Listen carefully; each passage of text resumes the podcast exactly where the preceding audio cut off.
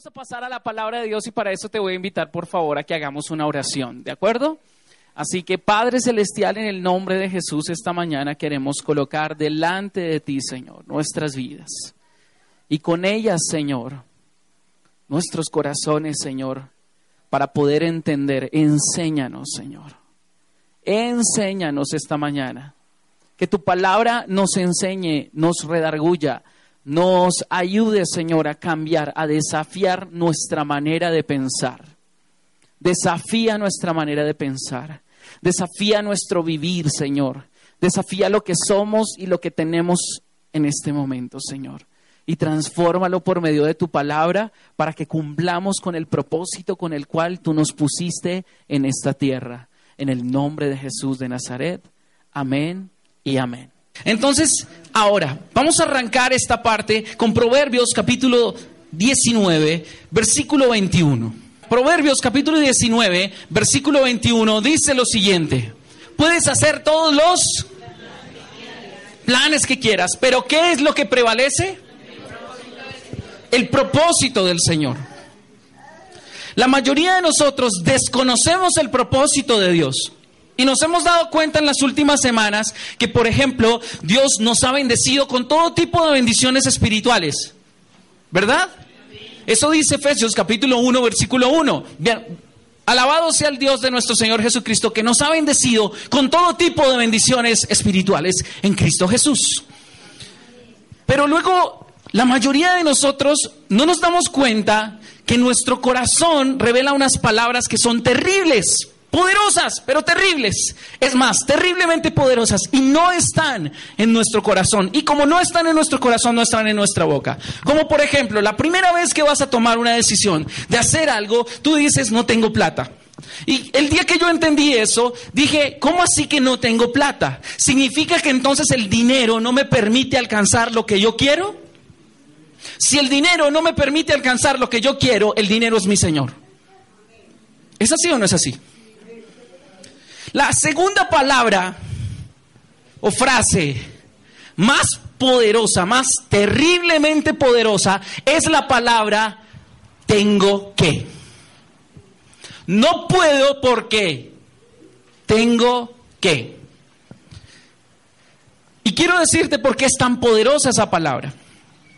Cuando la gente solo hace las cosas que tienen que hacer y no las que eligen hacer, es porque están bajo esclavitud. ¿Cuántos de los que están aquí conocen gente allá afuera que aunque no les gusta su trabajo, aunque no aunque no se sienten cómodos en su trabajo, aunque el lunes en la mañana es el día más terrible de la semana, porque tienes que ir a un lugar que no quieres ir, a trabajar con personas que no quieres y hacer una actividad que no te gusta, pero lo haces porque tienes que hacerlo porque necesitas hacerlo, porque no tienes otra opción.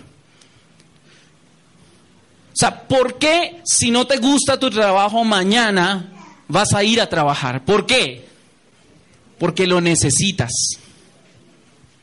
¿Y cuántos se han dado cuenta que cuando uno está en necesidad, está en desventaja? Cuando, cuando el jefe sabe que tú necesitas ese trabajo porque no tienes otra opción, te pide que te quedes más tarde, pero no te reconoce el tiempo. Te pide que hagas cosas que tal vez no están en tu trabajo y tú aún así las haces. ¿Por qué? Porque necesitas el trabajo. Y tal vez te quejas y dices, uy, no, es que me pusieron a hacer esto y esto y no pude llegar a tiempo. ¿Por qué? Porque tenía que hacer el trabajo. ¿Y por qué tenías que hacer el trabajo? Porque lo necesito. Wow, estás en desventaja. Pero personas que entienden su propósito, no les molesta hacer un trabajo. O si no, por ejemplo, ¿cuántos de los que están aquí conocen gente que pone el celular a las 4 de la mañana para que timbre? Y cuando el celular timbra el lunes a las 4 de la mañana, ellos ya saben cuál es el botón que dice posponer, ¿cierto? Y posponemos el celular. Y algunos posponemos el celular 5, 6, 7, 8. A veces oprimimos el botón equivocado y cuando nos damos cuenta, el bendito celular no volvió a sonar. ¿Cuántos conocen gente que alguna vez se han levantado así? Y ahí sí queda uno despierto, ¿no? Cuando mírelo así, de reojo mira el, reloj. 5 de la mañana. Uy. Y salen después. Se va el, el, sueño de un momento a otro, ¿cierto? Y así con todo el peso del mundo vas, corres y todo. La mayoría de nosotros conocemos esa sensación, pero yo te pregunto cuál es la otra sensación. La sensación de los que conocen el propósito, de los que están caminando en el propósito. Miren lo siguiente. Imagínate que en este momento aquel lugar de vacaciones que te gustaría visitar, aquel lugar, aquellas vacaciones soñadas. Tal vez es un crucero, o tal vez es ir eh, a algún lugar en la playa, o tal vez es irte para la nieve, o irte para el Amazonas, etcétera, etcétera. Ese viaje, listo, ya lo tenemos. Pongámonos de acuerdo. ¿A quiénes de los que están aquí les encantaría ir a Cancún? Listo. Usualmente los viajes hacia, hacia México son muy temprano en la mañana, entonces por lo general debes estar más o menos entre 5 y 6 de la mañana en el aeropuerto. La mayoría de nosotros hemos pasado planeando el viaje, especialmente las últimas 24 horas. Cuando es cuando alistas las maletas, es posible que te hayas acostado incluso a la 1 o 2 de la mañana terminando de, de empacar tus maletas, dejando que todo esté listo, que no te quede absolutamente nada sin tratar para que tú puedas viajar sin problema. Te acuestas a las 2 de la mañana y pones el celular a las 4 de la mañana. Lunes 4 de la mañana. Cuando suena ese celular a las 4 de la mañana, ¿tú lo pospones?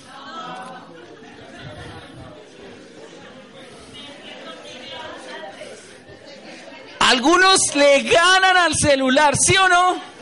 ¿Por qué? Porque tienen un propósito. Porque es lo que han estado anhelando. Es un deseo interno en el corazón de hacer las cosas. Entonces, ¿por qué? ¿Por qué pones el celular a las 4 de la mañana y le ganas? Porque tú eliges irte de viaje y no te toca irte de viaje. ¿Sí? Ah, qué pereza, solo voy a dormir dos horas esta noche. ¿Por qué? Tengo que, tengo que salir de compras al centro comercial a comprar una cantidad de ropa, a comprar bloqueador, a comprar gafas, a comprarme un reloj, a comprarme, ellas, ellas hacerse el manicure, el pedicure, el garricure y todos los cure que ustedes digan qué pereza hoy, yo debería quedarme en la casa hoy viendo películas o, visitando a mi mamá, oyéndome al parque a jugar, qué flojera, sí, tengo que ponerme a mirar a ver qué me voy a listar, qué voy a poner, qué voy a meter en mi maleta, qué flojera, hoy me toca trasnocharme porque mañana me voy de viaje para Cancún, qué pereza. ¿Cuántos lo harían así? ¿Por qué no lo haces así? Porque tienes un deseo, hay un propósito. Pero ¿quieres, quieres, ¿quieres darte cuenta que la buena vida cansa? Ok, es la buena vida, o sea, listo, ¿a quiénes les gustaría irse mañana de viaje para Cancún? Chévere, yo también. Quisiera trasnocharme esta noche alistando las maletas con mi esposa y los hijos. Claro que si es con mi esposa, estoy seguro que mi esposa tendría las maletas listas hace 15 días. Me tocaría ir a la maleta, abrir a cada rato para coger cosas que necesito. Porque ella es muy previsiva y ella lista los viajes con mucha anterioridad. Pero yo conozco un amigo, él trabaja en Irak, pero hoy puede estar en Irak y mañana puede estar en Dubái y pasado mañana está en Ucrania, hoy está en el Perú, cuando regrese va a estar en Medellín, viene a Bogotá seguido, el hombre se ha viajado, ustedes no pueden imaginar lo que este hombre viaja, es impresionante. Cuando yo veo su perfil de Facebook y entonces, no, en Dubai, ah, genial, en, en Abu Dhabi, en Oman, en Europa, en Australia, en Nueva Zelanda. El hombre se, ¿por qué? Porque la empresa le paga los viajes a donde él quiera. Cuando él sale de su trabajo, trabaja cinco semanas y descansa no sé cuántas semanas, él puede decir, me quiero ir para Australia. Y la compañía le arma todo el itinerario para que llegue a Australia. Y si él ya por su cuenta de Australia pasó a Nueva Zelanda, la compañía lo recoge en Nueva Zelanda y lo lleva a su lugar de trabajo. Entonces el hombre ha viajado terriblemente y uno dice, deliciosa esa ¿sí o no? No, en serio, deliciosa esa chévere. Conocer nuevos lugares, estar chévere, eso es muy rico. Pero déjame decirte que él ya está cansado de esa vida.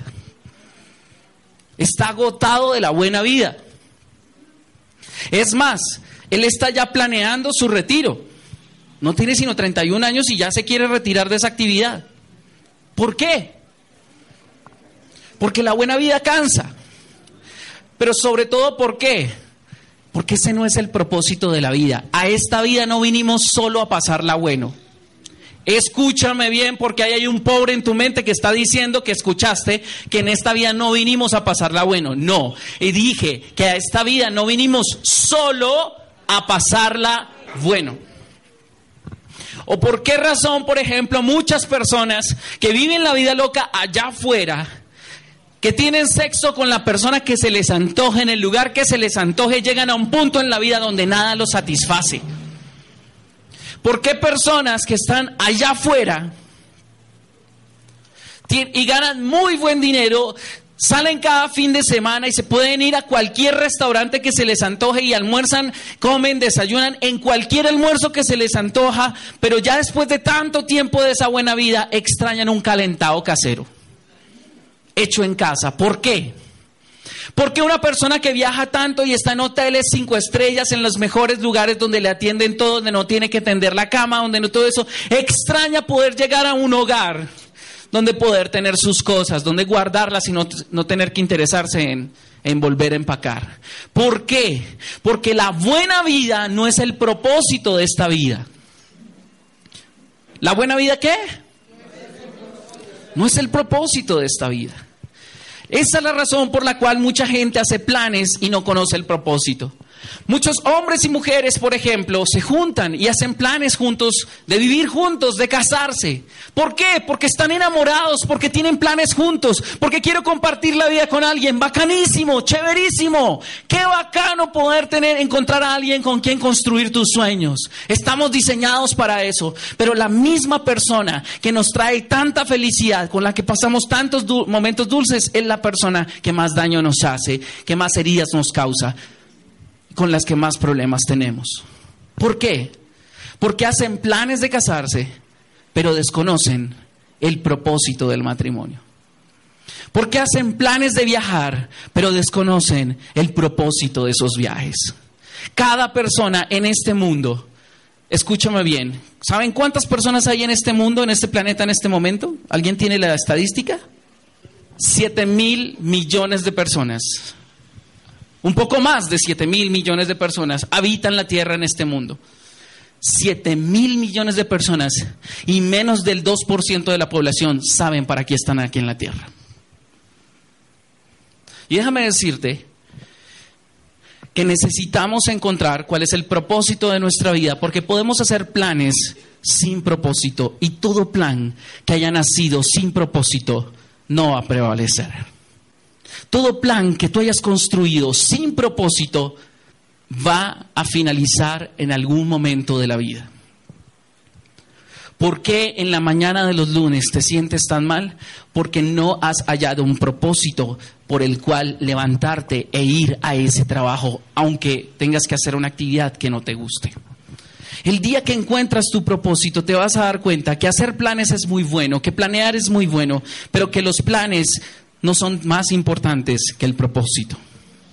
Diga conmigo, propósito es más importante que planes.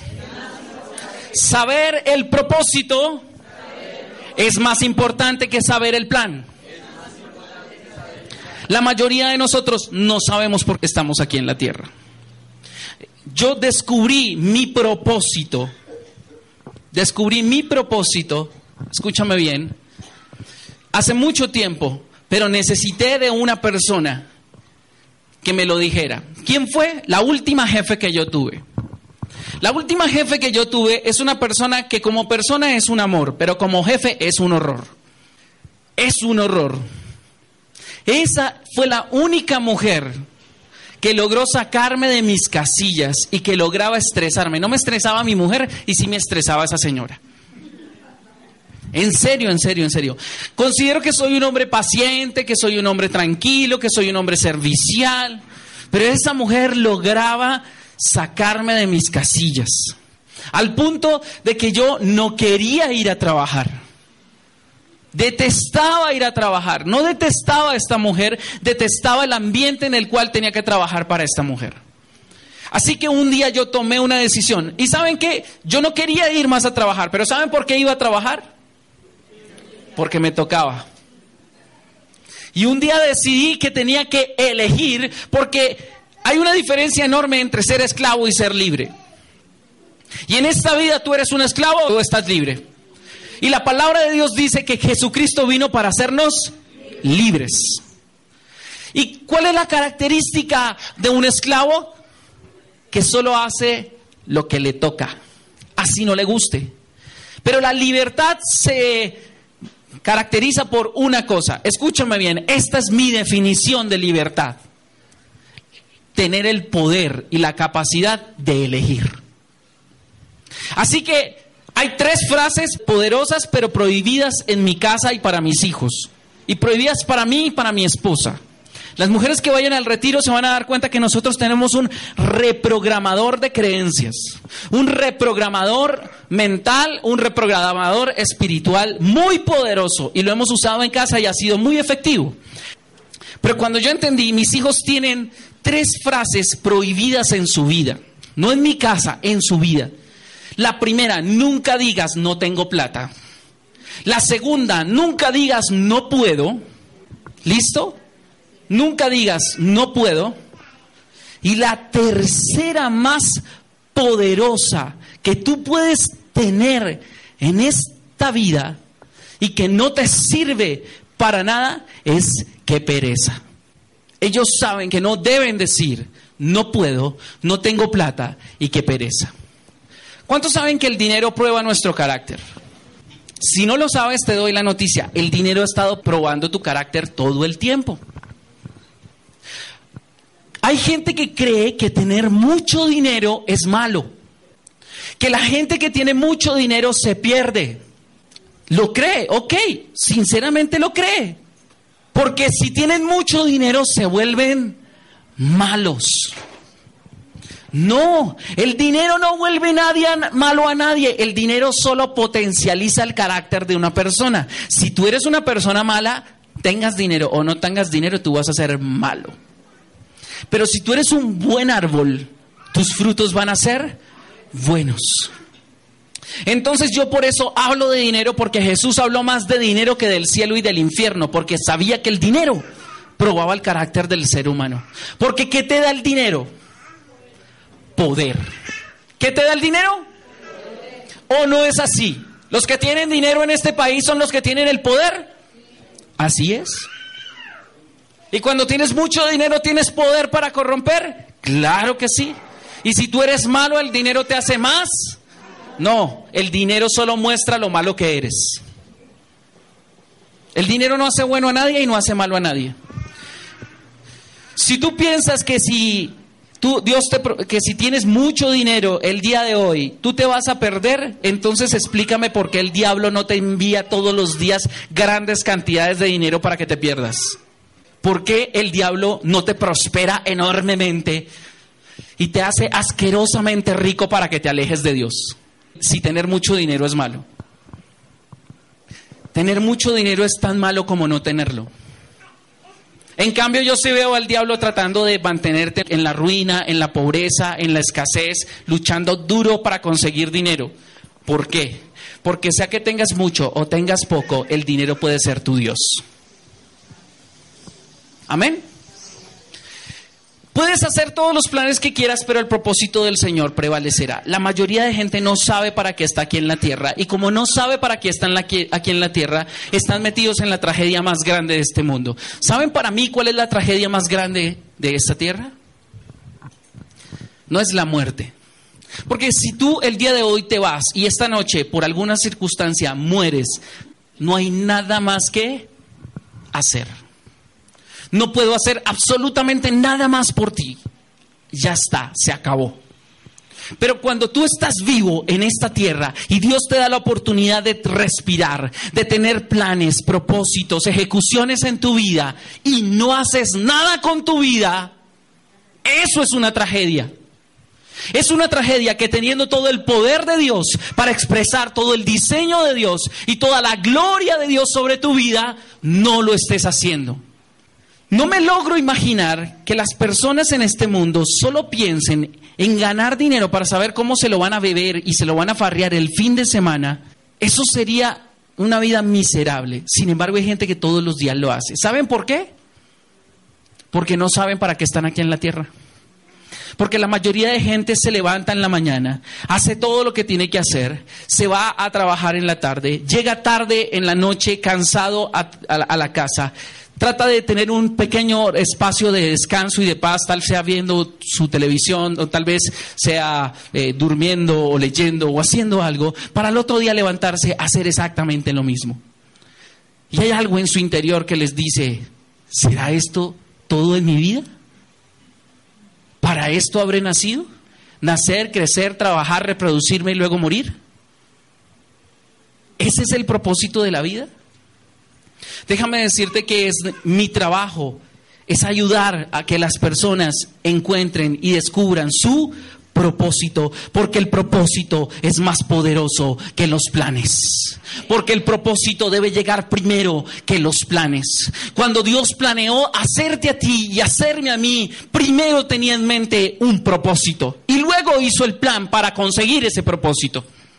Pero la mayoría de nosotros no sabemos por qué estamos aquí en la tierra. Y esa es la razón por la cual vamos a iniciar una maratónica jornada de seis semanas para ayudarte a ti a descubrir para qué estás aquí en la tierra.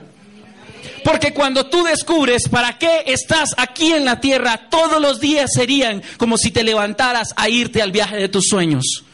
Tienes un poder, tienes un sueño, tienes una visión que Dios depositó en tu interior, que arde como fuego en tu interior y que tú no puedes esperar a levantarte para continuar con ese trabajo. Esta mujer que me sacaba el mal genio fue la persona que Dios usó para mostrarme específicamente, o no para mostrarme, confirmarme porque ya estaba en mi interior lo que yo debía hacer. Ella el día que nos despedimos, el día que terminamos todo, me dijo, René, muchísimas gracias por todo el servicio que me prestó, pero yo le voy a invitar a que haga algo. ¿Qué? Dedíquese a enseñar. Usted nació para eso. A mí me extrañó no lo que dijo, sino que ella me lo dijera. Yo era su empleado, pero de alguna forma le enseñé algo. Y entonces a partir de ese día yo me di cuenta que aunque yo le huía al pastorado, que no quería ser pastor, porque esto es un trabajo muy difícil, Dios me había hecho con un propósito, despertar el potencial que hay en las personas. Y el pastorado es la herramienta que Dios me permite hacer, utilizar para llegar al corazón de las personas. Si tú me preguntas a mí, René, ¿qué es lo que más le apasiona a usted en la vida? Lo que más me apasiona a mí en la vida es ver la vida de las personas cambiar. Eso es lo que más me apasiona. Yo me apasiono por ver vidas transformadas todos los días. Yo me apasiono por ver testimonios donde la gloria de Dios se manifiesta y pasan personas de estados de esterilidad a estados de fructificación. Yo me apasiono por ver personas que dejan de trabajar por dinero y empiezan a, a ver que el dinero trabaja para ellos. Yo me apasiono por personas que tenían un matrimonio destruido, pero que hoy, pero que mañana tienen una familia ejemplar. Yo me apasiono por ver muchachos que antes estaban sumidos en la drogadicción y hoy están siendo llenos del Espíritu Santo y están yendo a otros lugares. Yo me apasiono por ver la vida de la gente transformada. Y porque me apasiona tanto es que me da rabia cuando dicen, no puedo, no tengo plata, tengo que hacer. Porque son esclavos de esta vida, cuando deberían estar gobernando esta vida. Dios te diseñó con el propósito de liderar. Todo ser humano sobre la tierra es un líder. ¿Quieres saber dónde nació eso? Génesis capítulo 1. Vamos a ir juntos allí. Génesis capítulo 1, versículo 28. Luego Dios los bendijo con las siguientes palabras. Sean fructíferos y multiplíquense. Llenen la tierra y gobiernen sobre ella. ¿Llenen la tierra y qué? ¿Para gobernar se necesita liderazgo? Reinen sobre los peces del mar, las aves del cielo y todos los animales que corren por el cielo. ¿Para reinar se necesita liderazgo? Sí, tú necesitas liderazgo porque el liderazgo es todo en esta vida. ¿Es qué? Todo en esta vida. ¿Cómo vas a poder gobernar hacia afuera si no te gobiernas hacia adentro? ¿A quién es la primera persona que debes empezar a liderar hoy? A tu corazón. No lo debes escuchar. Escucha tu corazón. No, no escuches tu corazón, guíalo. Ese es engañoso, perverso, más que todas las cosas. ¿Quién podrá saber lo que hay en él? Es que no siento en mi corazón hacerlo. Yo tampoco lo siento, pero aún así lo hago. Sí, es que siento que ya no te amo. Yo sé que ya no, tú sientes que ya no te amas, pero tú hiciste un pacto y debes honrarlo. Entonces, ¿por qué nuestra vida está detenida? ¿Por qué somos esclavos en esta vida? Porque no decidimos elegir. Entonces, ¿cómo, cómo me quito el me toca? ¿Cómo lo puedo replantear en mi vida? De manera simple. El me toca se quita de la siguiente forma. Yo no, a mí no me toca hacer nada, yo elijo hacerlo. Escúchame bien. A ti no te toca mañana irte a trabajar, tú eliges ir a trabajar porque tienes un propósito que cumplir. Una persona que no conoce su propósito le toca ir a trabajar. Una persona que conoce su propósito elige ir a trabajar porque sabe que le están pagando por aprender algo que mañana va a poner en práctica en su propio negocio o en otro lugar. Así es sencillo. Una persona que elige hacer algo, pone la alarma a las 4 de la mañana no porque le toca levantarse, sino porque elige levantarse a esa hora temprano. Porque elige llegar temprano a la oficina o a su trabajo. Elige abrir temprano su negocio. Elige levantarse temprano y orar. Es que me toca orar porque si no oro, uy, no, me va muy mal.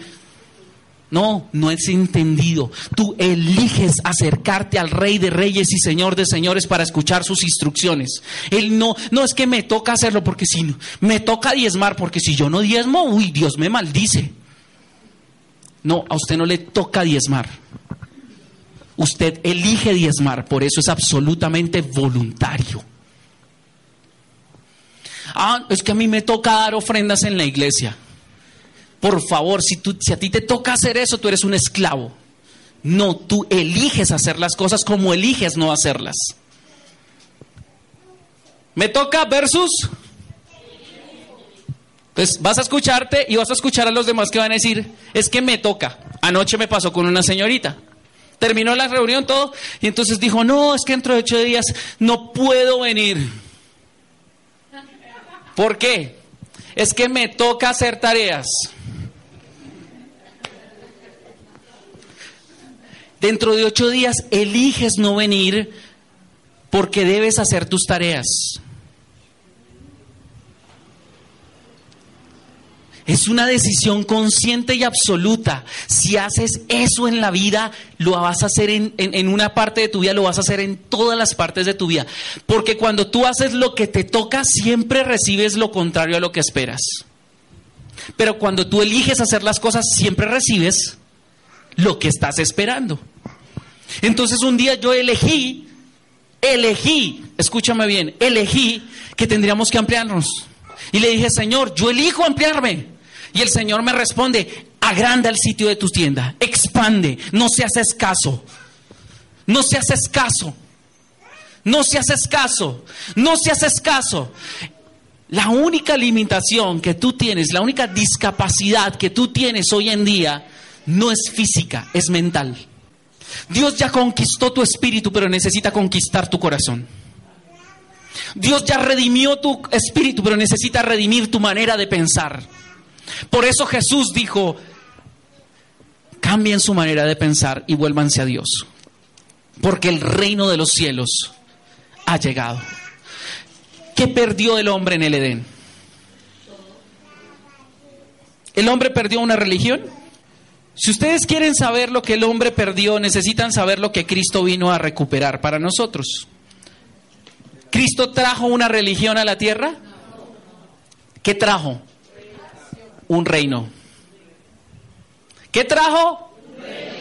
Génesis capítulo 1, versículo 28 dice, luego Dios te bendijo, esto es para ti, con las siguientes palabras, sé fructífero, o sea, da fruto. Número dos, multiplícate. Número tres, llena la tierra.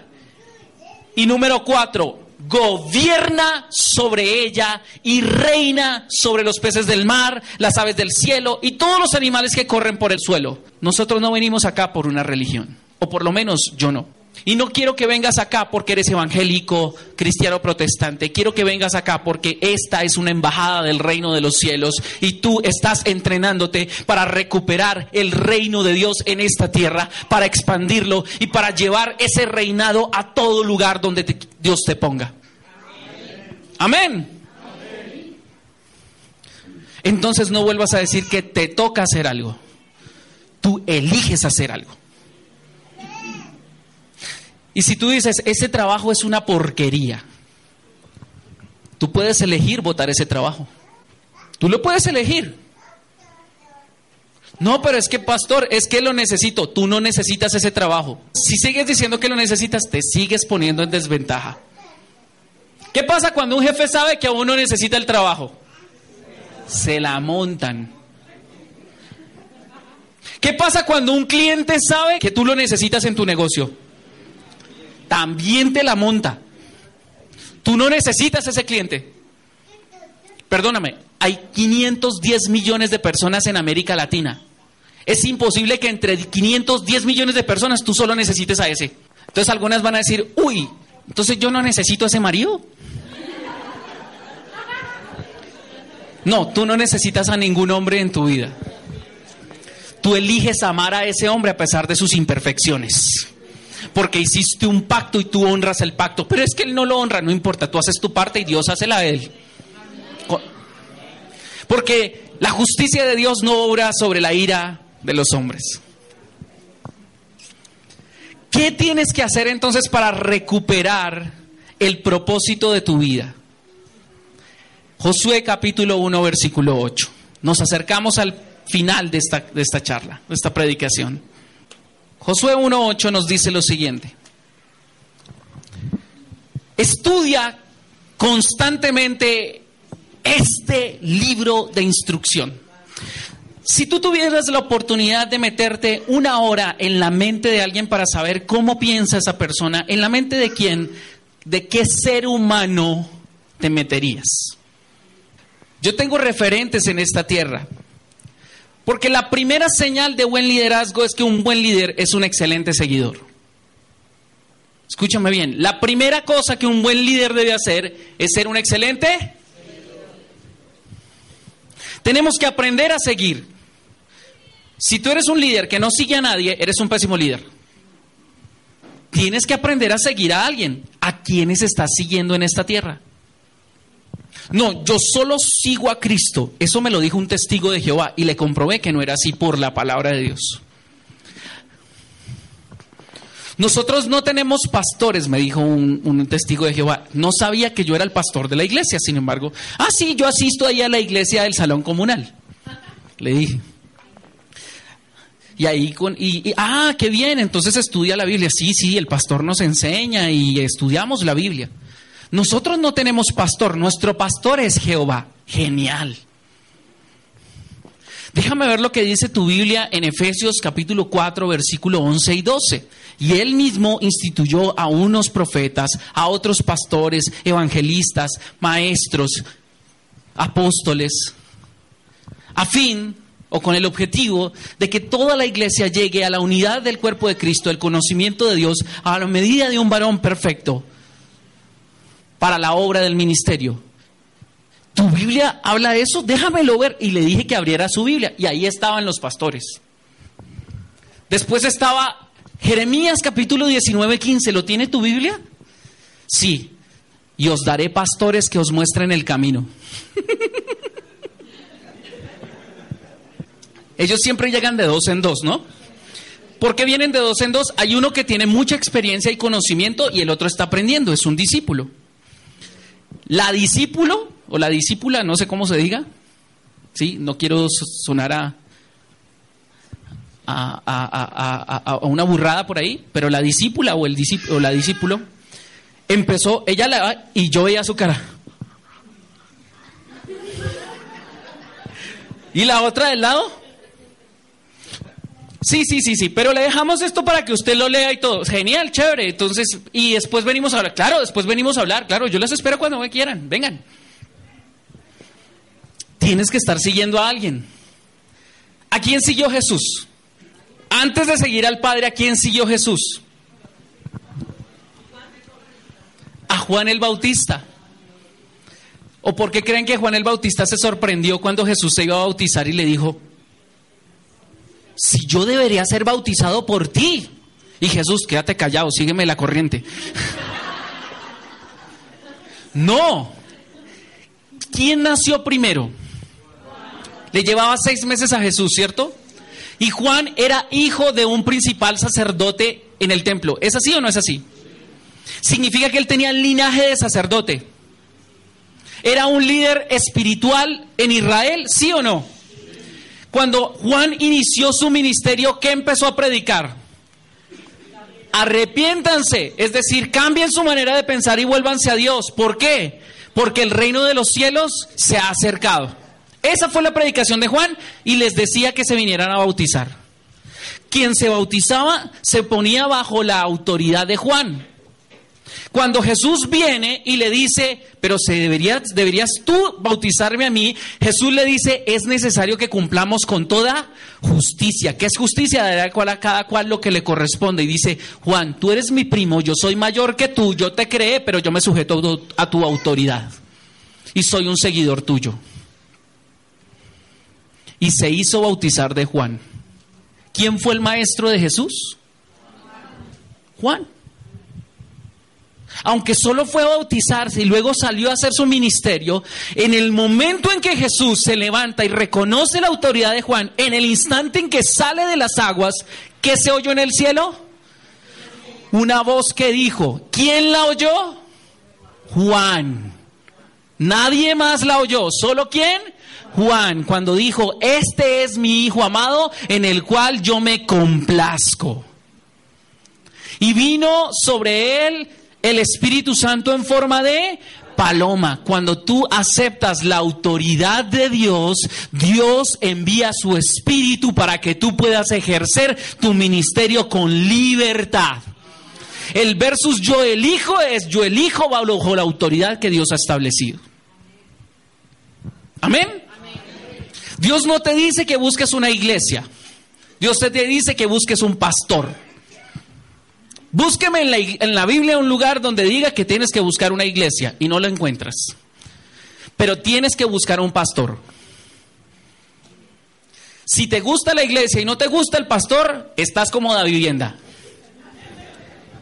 En el lugar equivocado. A mí me gusta la alabanza, a mí me gustan las luces, me gusta que la gente me abrace, me gusta la comida, pero no me gusta lo que dice el pastor. Explícame eso.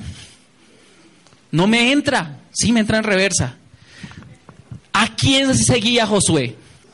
A Moisés. ¿Y a quién y bajo la autoridad de quién se levantó Moisés? No, de Faraón no de su suegro Jetro, que era sacerdote de Madián. ¿Se acuerdan cuando su suegro le, lo visitó y le dijo, Moisés, estás haciendo las cosas mal, tienes que delegar? ¿Qué le hizo Moisés? Yo soy el elegido del Señor. A mí fue el que se me presentó el Señor en medio de una zarza ardiente. ¿Tú quién eres para decirme lo que yo tengo que hacer? ¿Qué le hizo? Caso. ¿Por qué? Reconocía la autoridad espiritual en su vida todo líder es un excelente seguidor. Y cuando tú honras la autoridad que Dios ha, ha, puesto sobre ti, Dios te honra a ti. Como honró a Jesús. Amén. Entonces, ¿qué tienes que hacer para que esto funcione? Número uno, tienes que creer en el propósito de Dios. ¿Tienes que qué? Se me acaba el tiempo, pero ustedes me regalan cinco minutos, por favor. ¿Quién me regala cinco minutos, por favor? Dejen su mano arriba los que me regalan cinco minutos. Cinco, diez, quince, veinte, veinticinco, treinta, treinta. En 1954 existía una carrera que se llamaba la carrera de, de la milla. ¿Alguien sabe aquí cuánto mide una milla? Una carrera de atletismo. ¿Cuánto mide una milla, profe? 1.6 kilómetros, 1.602 metros, exactamente. Eso mide una milla. Había una carrera de atletismo que medía una milla y hasta, es, hasta 1954 ningún ser humano había podido correr la milla en menos de cuatro minutos. Siempre habían estado en cuatro minutos. Cuatro minutos y tantas milésimas de segundo. Tanto tiempo, tantos atletas corriendo y llegó a creerse que no se podía correr una milla en menos de cuatro minutos. ¿Por qué? Porque nadie lo había hecho. Resulta que tu manera de pensar determina tus resultados. Existió un hombre que no recuerdo su nombre en este, en este momento, sé que era británico, que en 1954 él fue a correr la carrera y fue con un solo objetivo. Superar los cuatro minutos. Significa que, que tenía que hacerlo en menos de cuatro minutos. Cuando este hombre corrió la milla en menos de cuatro minutos, cuando anunciaron el tiempo del hombre, dijeron, en este momento eh, vamos a anunciar que se ha roto el récord mundial de la milla en atletismo.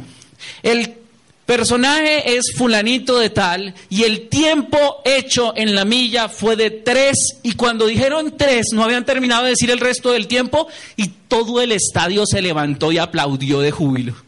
¿Por qué? Nadie había podido superar la milla en menos de cuatro minutos. A partir de 1954 hasta el día de hoy, más de 20 mil personas han superado la marca de los cuatro minutos en la milla. ¿Qué hizo la diferencia? ¿Por qué más de 20 mil personas lo lograron hacer? ¿Será que los que estaban antes de 1954 físicamente tenían algún tipo de limitación con respecto a los que nacieron después? La única limitación, ¿dónde estaba? En la mente y un hombre rompió con la limitación y ¿qué hizo? Rompió la marca y abrió una brecha por donde se metieron todos. La mayoría de cosas que tú crees que no puedes hacer, aunque tengas el propósito de hacerlas, están limitadas por tu manera de pensar. Por eso Dios dijo, cambien su manera de pensar porque el reino de los cielos ha llegado. El reino de Dios es tan grande, tan grande, tan grande que no cabe en una mente pequeña. ¿Quieres que el reino de Dios entre en ti? Haz como hacen los paracaídas. Abre la mente.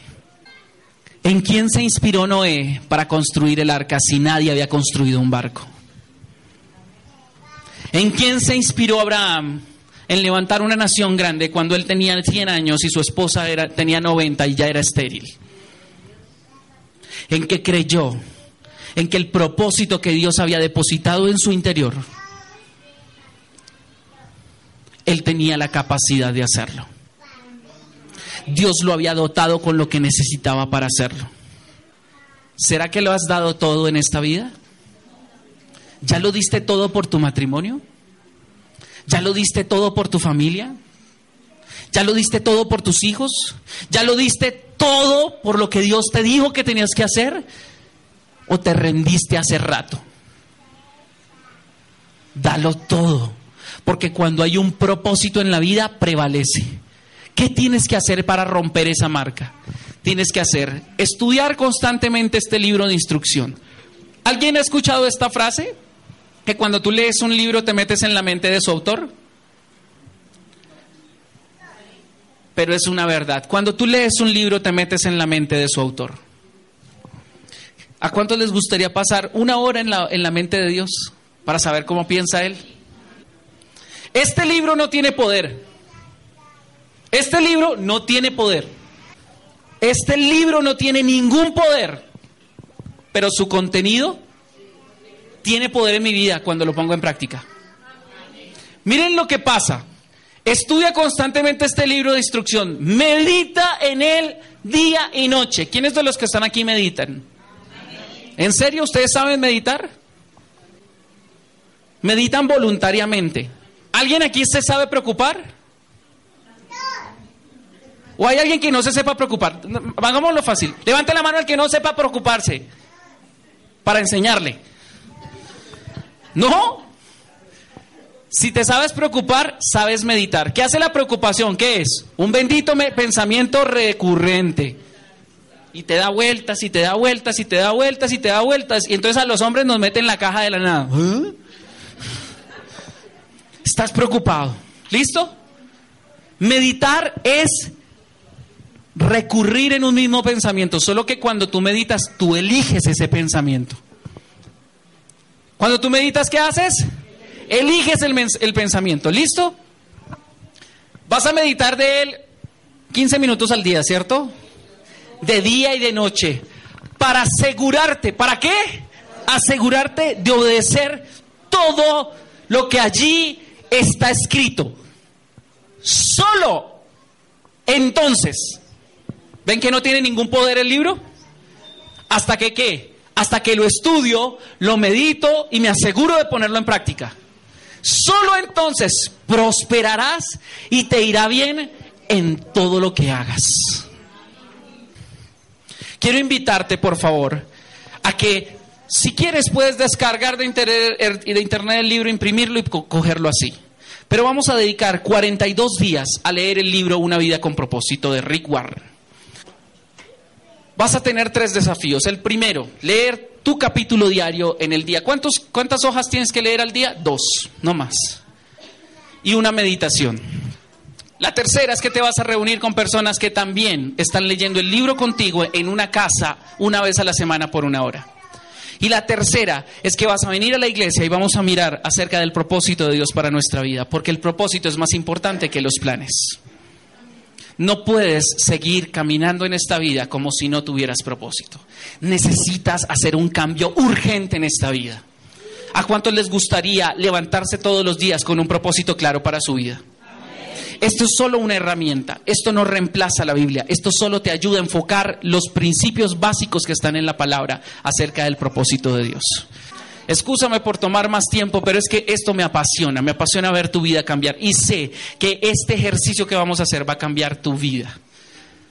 Va a cambiar tu negocio, va a cambiar tu familia, va a cambiar tu vida espiritual, tu vida de oración, va a cambiar la unción que ha depositado Dios en ti porque Dios ha decidido invertir en ti y tú has decidido aceptar el reto.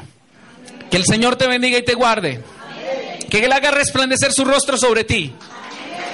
Que ponga en ti paz. Que te salga al encuentro con multitud de bendiciones. Que el Señor bendiga lo que haces y lo que dices. Lo que planeas. Y que el Señor te bendiga siempre. En el nombre del Padre, del Hijo y del Espíritu Santo. Amén y amén. Dios los bendiga.